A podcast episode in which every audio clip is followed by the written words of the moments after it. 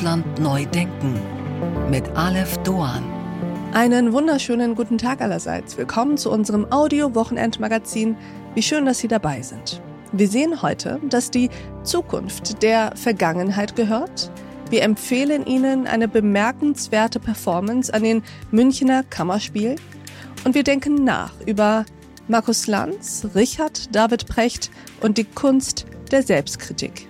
Doch zunächst sprechen wir über Gut und Böse, Schwarz und Weiß und weshalb diese Kategorien nicht ausreichen, um die Welt, in der wir leben, zu verstehen. Los geht's.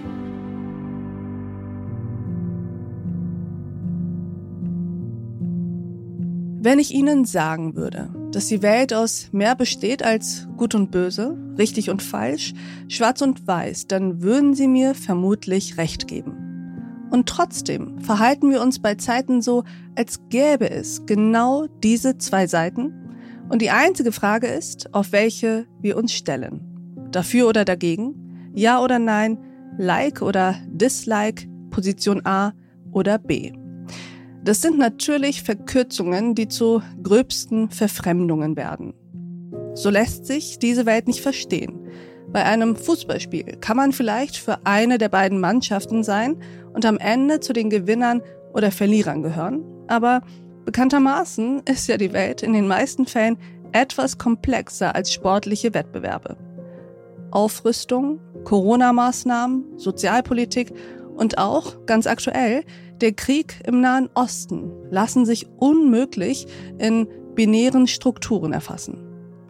Wer den Anschlag der Hamas auf Israel entsetzlich findet, kann auch die Form der Verteidigung Israels kritisieren, ohne in den Verdacht zu geraten, er sympathisiere mit Terroristen. Über dieses Gefühl der Gefangenheit zwischen zwei absoluten und konkurrierenden Wahrheiten, zwischen Gut und Böse, sprechen wir mit unserem heutigen Gast. Es ist die Krankheit unserer Zeit, diagnostiziert er, dass wir unsere Spielräume auf dramatische Weise verkürzen. Entweder wir liken das Gute oder wir canceln das Böse.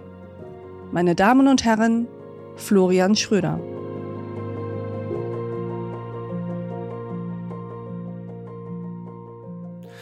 Mein Name ist Florian Schröder, Satiriker, Autor, Fernsehmoderator, Komiker und vieles mehr.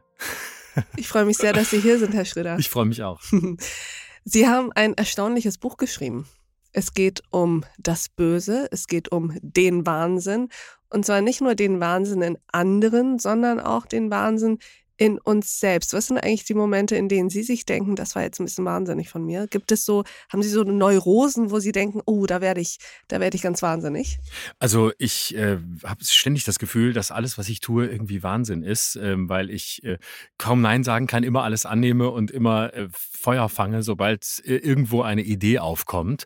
Ähm, neurotisch bin ich vor allem dann, wenn ich das Gefühl habe, die, die Kontrolle zu verlieren. Also ich bin zum Beispiel ein wahnsinnig ordentlicher Mensch mhm. ähm, und ich muss immer eine gewisse Ordnung haben, sonst halte ich das nicht aus.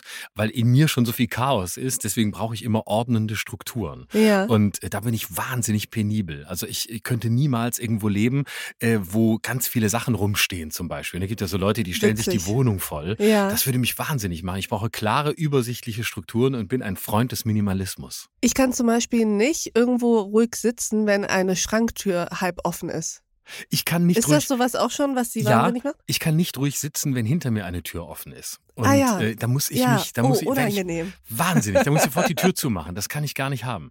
Ich, ich, kann sonst auch, ich kann zum Beispiel in, äh, hinter, hinter Eingängen sitzen. Das ist kein Problem. Aber wenn so eine Tür hinter mir permanent offen ist, macht mich das wahnsinnig. Ja, kann ich sehr gut nachvollziehen. Kommen wir mal von äh, unseren individuellen äh, Neurosen hin zu äh, vielleicht gesellschaftlichen äh, Neurosen. Denn was Sie eben gesagt haben, da ging bei mir sofort alle Synapsen los.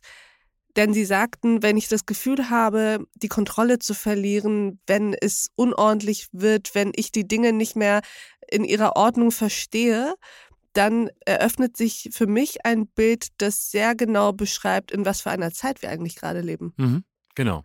Wie würden Sie sagen, geht die Gesellschaft damit um, ähnlich wie Sie?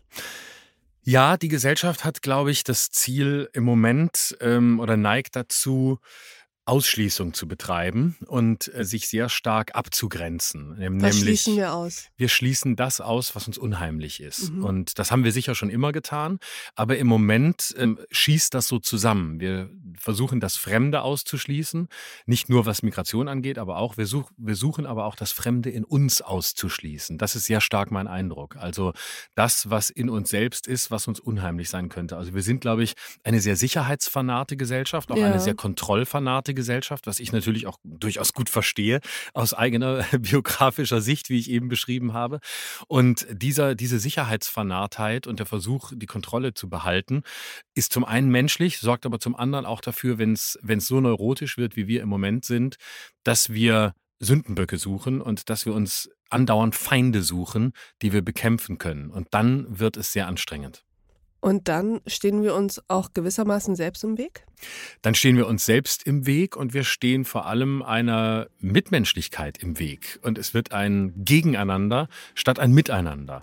Und ich kann das deshalb so gut äh, so formulieren und so, so offen sagen, nicht weil ich besser bin, sondern weil ich das kenne. Ja. Weil ich selbst ja auch jemand war, der viele Jahre im Kampf gelebt hat, immer gegen andere. ich Gegen kannte, wen haben wir gekämpft? ich kannte nur den Kampfmodus. Ich habe immer geglaubt, dass Menschen, die es gut mit mir meinten, meine Gegner sind.